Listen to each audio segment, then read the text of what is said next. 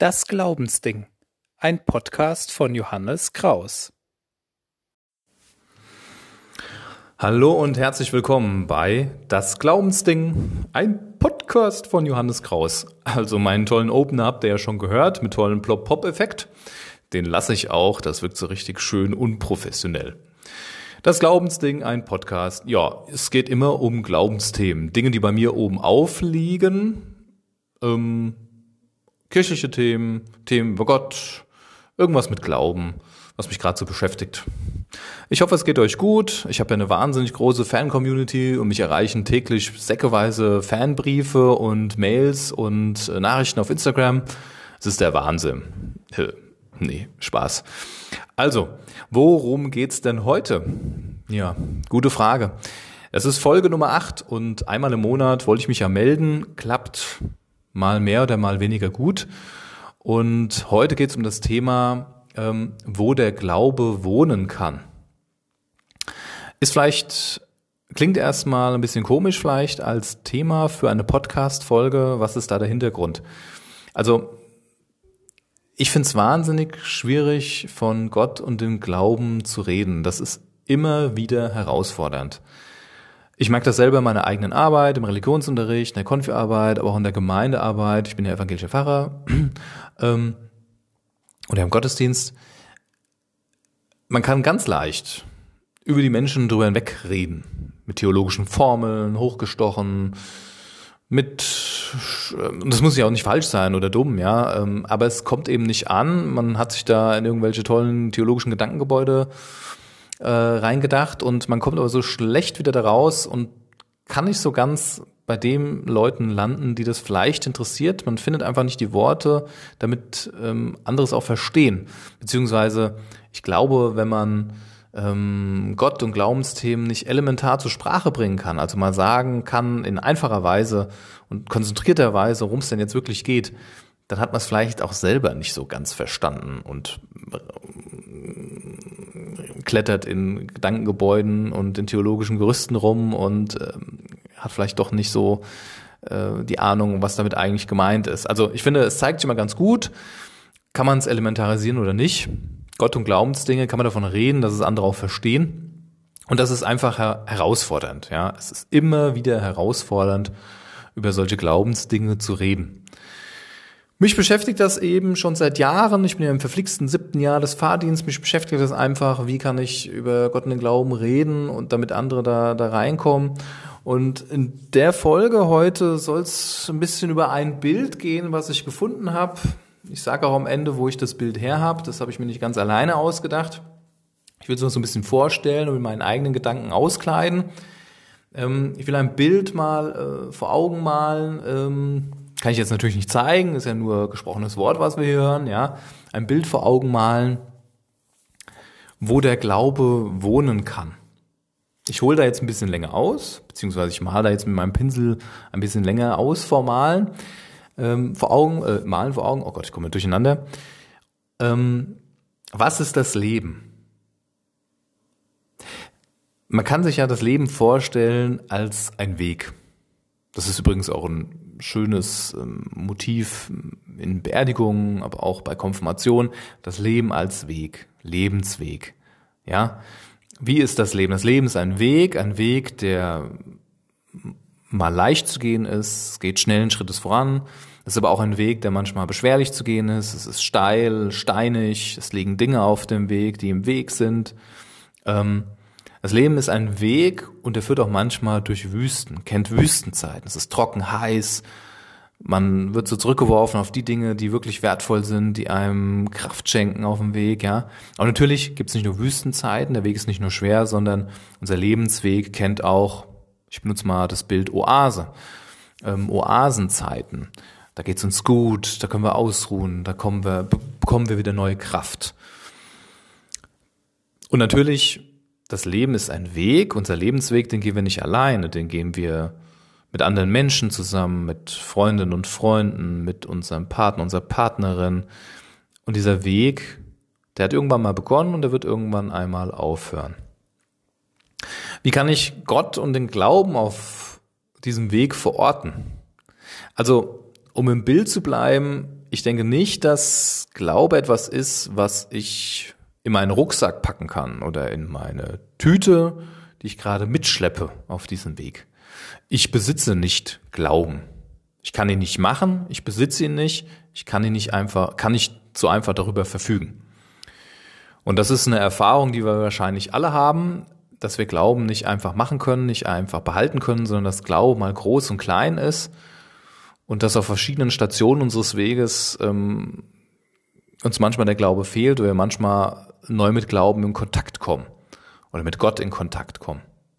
Und jetzt komme ich schon ein bisschen näher zu diesem Bild, wo der Glaube wohnen kann. Also das Leben als Weg, meinetwegen auch als Wüstenweg oder als, als äh, Weg durch eine schöne Oase. Das Leben als ein Weg.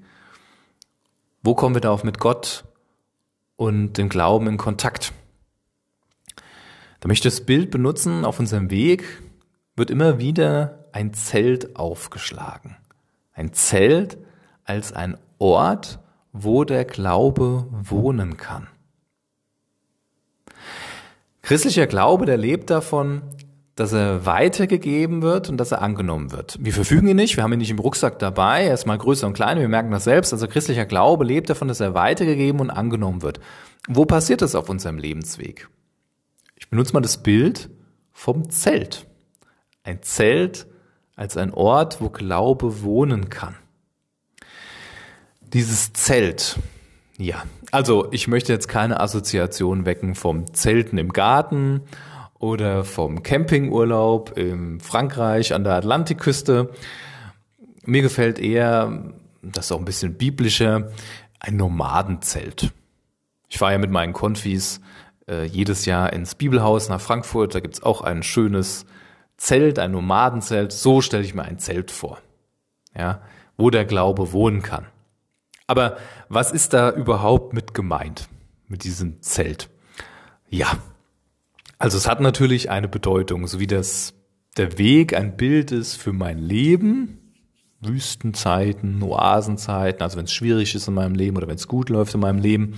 So ist das Zelt ein Ort, wo der Glaube wohnen kann und dieser, in diesem Zelt, das, damit ist gemeint, hier passiert Weitergabe und Annahme von Glauben. Ein Zelt. Hm, was könnte das sein? Also ein Zelt, ich stelle es mir vor, es hat ein Dach und vier Pfosten. Und die gehören alle zu diesem Zelt dazu. Und wenn einer dieser Pfosten fehlt, kippt das ganze Zelt um. Oder wenn die vier Pfosten stehen und es hat nicht das Dach, dann ist es kein Zelt mehr. Also das Zelt mit den vier Pfosten und dem Dach, das muss so sein, wie es ist. Und ähm, Dach und Pfosten, die haben alle eine Bedeutung. Und jetzt beschreibe ich mal, was ich meine mit dem Zelt als Ort, wo der Glaube wohnen kann. Ja, der eine Pfosten ist die Bibel. Hm, überraschend, gell?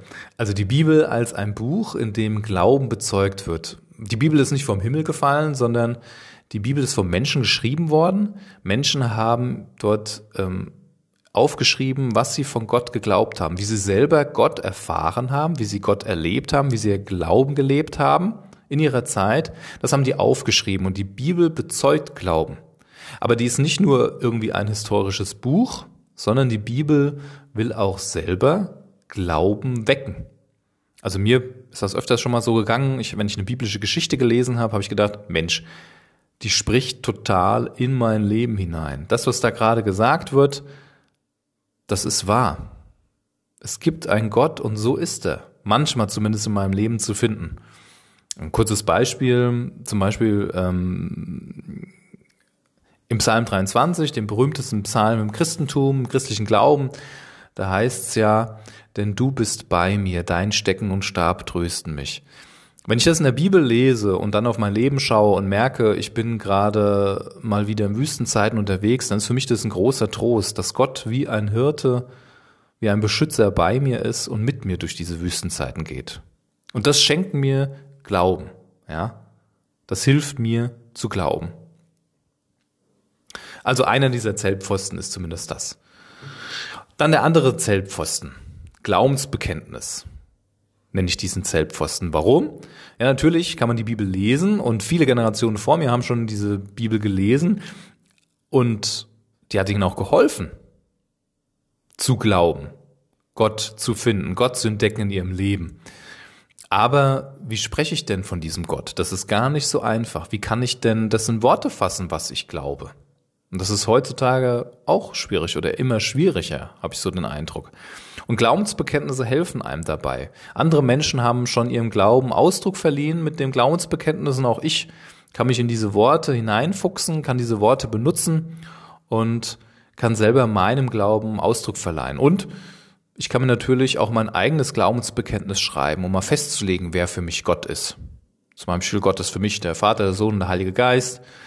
Ich glaube an ihn und das Glaubensbekenntnis, das apostolische Glaubensbekenntnis zum Beispiel, das ist ein schönes Glaubensbekenntnis, das ich gerne spreche.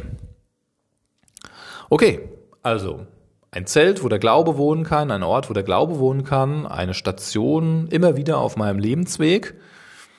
Da gibt's noch einen anderen Zeltpfosten und jetzt geht's mal ein bisschen weg so, ich denke, von diesem individualistischen mal hin zu zur Gemeinschaft.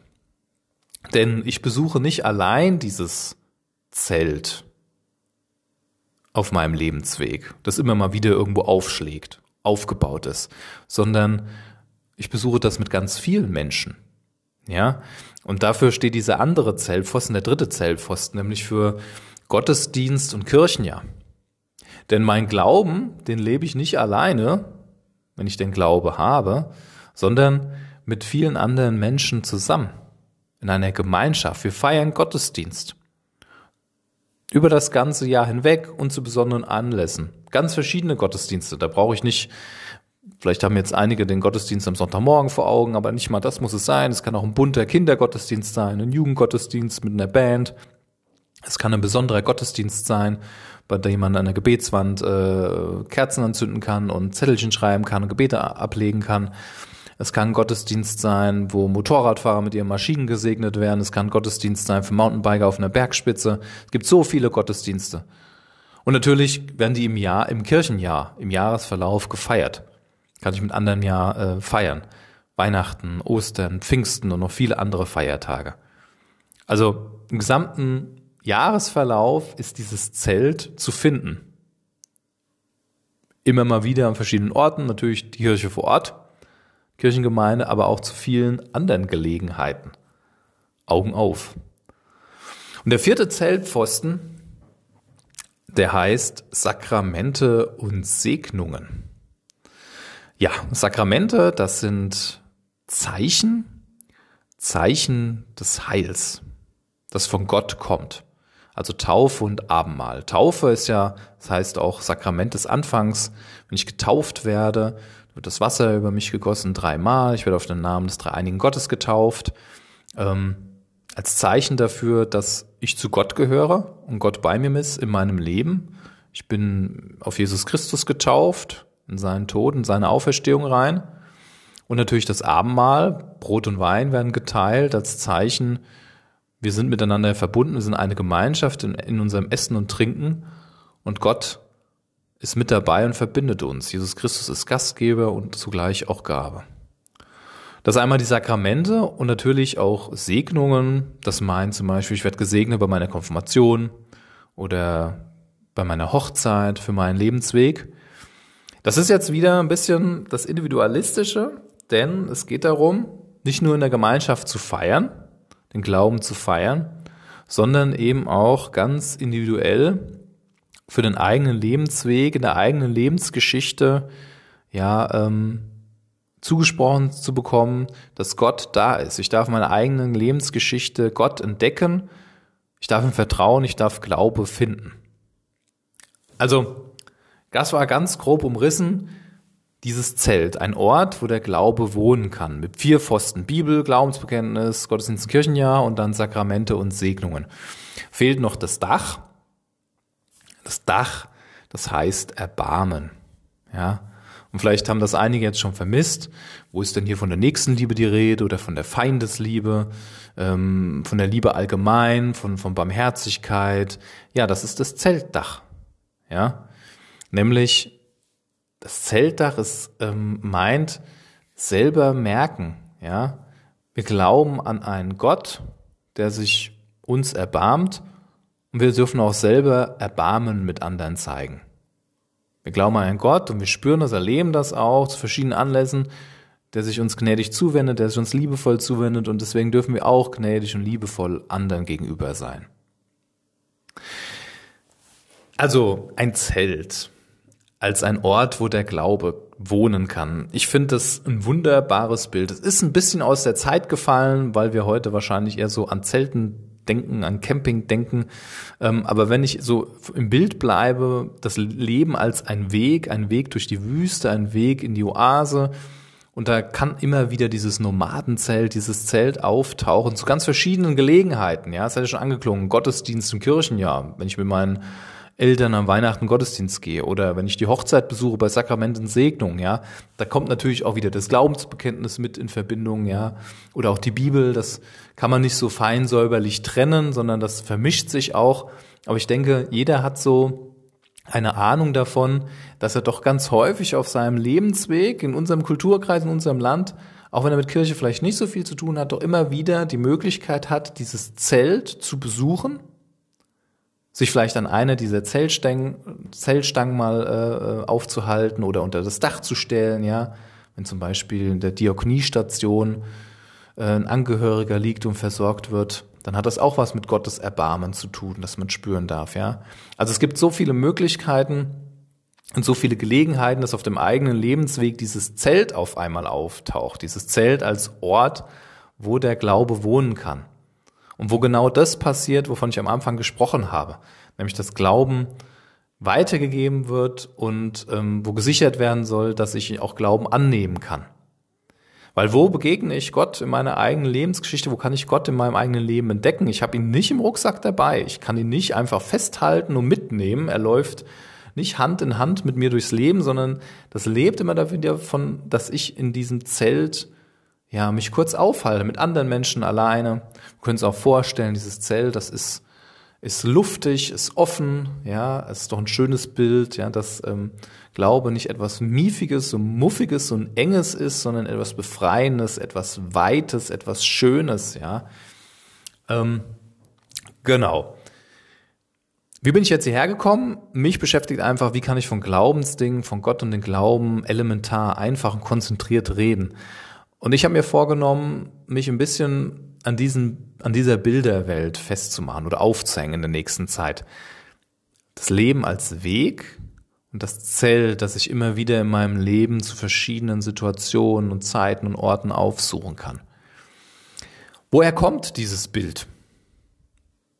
Ja, habe ich mir leider nicht selber ausgedacht, sondern habe ich gelesen, und zwar beim Theologen Peter Scherle. Der hat vor vielen Jahren einmal in einem Band, in göttlicher Mission heißt der Band, Herborner Beiträge, da hat er einen Grundkurs des Christentums geschrieben für Kirchenvorstände. Ich habe jetzt nicht ausgeführt, was er da alles reinschreibt, aber sein Bild habe ich da draus aufgenommen, ja, dieses Bild von dem Zelt. Peter Scherle ist es dann nochmal wichtig, davon zu sprechen oder zu betonen, dass dieses, ähm, dass diese Elemente, die ich eben genannt habe, nämlich Bibel, Glaubensbekenntnis, Gottesdienst und Kirchenjahr, Sakramente und Segnungen, Erbarmen, dass diese Zeltpfosten, dieses Zeltdach, ähm, dass diese fünf Elemente Grundlage im christlichen Glauben sind. Ob ich jetzt römisch-katholisch bin oder orthodox oder evangelisch in verschiedenen Schattierungen, dass im Prinzip in allen Kirchen und Konfessionen diese Elemente wesentlich sind in der Überzeugung der Religionsgemeinschaften, der, der Kirchen und äh, christlichen Gemeinschaften, wesentlich sind für die Weitergabe und die Annahme vom, von Glauben. Ich kann mir jetzt vorstellen, dass jemand, der römisch-katholisch ist, wahrscheinlich dann auch irgendwie reinsetzen würde, ja, wo ist das Amt, wo ist der Priester, der Bischof, der Papst, ja, könnte mir schon vorstellen, dass da der eine oder andere das auch unterschiedlich betont. Ja, zum Beispiel die Orthodoxen würden die Feier des, des Gottesdienstes sehr betonen und der Sakramente und die der Bibel vielleicht eher weniger oder auch die des Erbarmens vielleicht weniger. Das sind dann so konfessionelle Schattierungen, nenne ich mal, verschiedene Schwerpunktsetzungen. Ähm, aber im Prinzip ist das bei mir persönlich auch so. Also ich habe zu einzelnen Zeltpfosten eher Bezug als zu anderen. Also ich finde das mit der Bibel zwar wahnsinnig wichtig, aber ich bin kein großer Bibelleser. Wenn ich auf meinem Lebensweg an dieses Zelt komme, ähm, dann ist der Zeltpfosten mit der Bibel für mich wahrscheinlich nicht so interessant. Also ich lese nämlich nicht jeden Tag in der Bibel, mache keine stille Zeit, wie das heißt.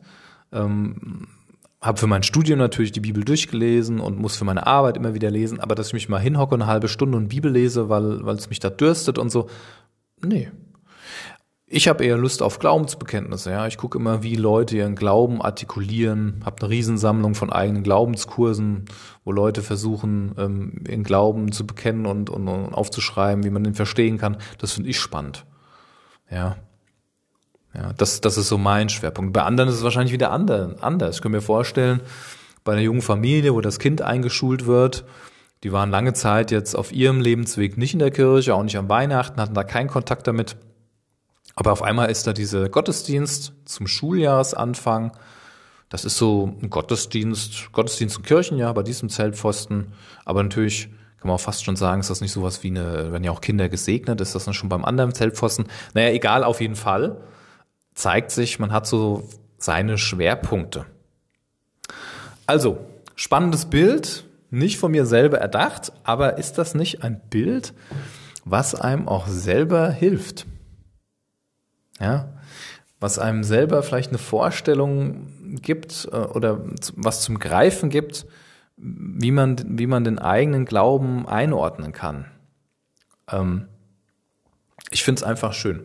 Begleitet mich jetzt seit mehreren Wochen, seit mehreren Monaten und ich habe mich mal hingesetzt und habe das, was Peter Scherle da so sagt, eben auf einem Blatt so ein bisschen für mich skizziert. Habe versucht auch dieses Zelt aufzumalen und habe mir schon überlegt, kann ich nicht so mal mit Jugendlichen reden, ja? Das ist nämlich wahnsinnig, einfach wahnsinnig schwierig, mal zu beschreiben, worum es denn eigentlich geht im Christentum, in der Kirche, im Glauben wo fängt denn das an, wo hört denn das auf, wo näher ich mich dem, wo, wo nicht. Und ich, also ich, ich finde es einfach schön zu schauen, wir sind alle auf dem Weg durchs Leben. Es gibt diese Wüstenzeiten. Es gibt auch diese Oasen. Es gibt die schönen Ausblicke weit von der Bergspitze. Also, und da ist dann immer wieder dieses Zelt, das auftaucht. Also ich meine damit ja nicht, das Zelt ist nicht gleichzusetzen mit dem Kirchengebäude, sondern es steht vielleicht immer wieder für einen Ort oder für eine Zeit, wo ich mit Glaube in Kontakt komme. Ja, ganz individuell bei der Taufe, bei der Konfirmation, bei der Hochzeit, Bestattung, beim Gottesdienst am Sonntag, in der Bibel, wenn ich die mal persönlich lese, wenn ich gemeinsam Glaubensbekenntnis spreche, wenn ich Erbarmen erfahre durch Diakonie oder anderweitig irgendwie. Also es gibt so viele Möglichkeiten, wo dieses Zelt, wo man das besuchen kann. Und davon lebt der Glaube, ja, dass ich dieses Zelt irgendwie besuche weil ich da mit Glaube in Kontakt komme, wo der Glaube wohnen kann. Peter Scherle hat das Bild, glaube ich, auch nicht so ganz frei erfunden. Ich kenne ihn ja persönlich. Er war auch Direktor vom Predigerseminar der Evangelischen Kirche in Hessen und Nassau, wo ich auch ausgebildet worden bin. Ich kann mir auch nur schwer vorstellen, dass er ein großer Campingfreund ist. Und ähm, wie gesagt, dieses Bild vom Zelt, vom Nomadenzelt, ist jetzt auch kein Bild aus dem alltäglichen Leben. Ähm, er kommt da auch aus den biblischen Schriften im Alten Testament. Da ist nämlich davon die Rede von der sogenannten Stiftshütte. Im Alten Testament ist ja die Geschichte vom Volk Israel, das in der Wüste unterwegs ist. Gott hat es durch Mose aus der Knechtschaft aus Ägypten herausgeführt. Jetzt ist es in der Wüste, 40 Jahre lang auf dem Weg ins gelobte Land, eine lange Zeit. Und wo ist Gott da zu finden?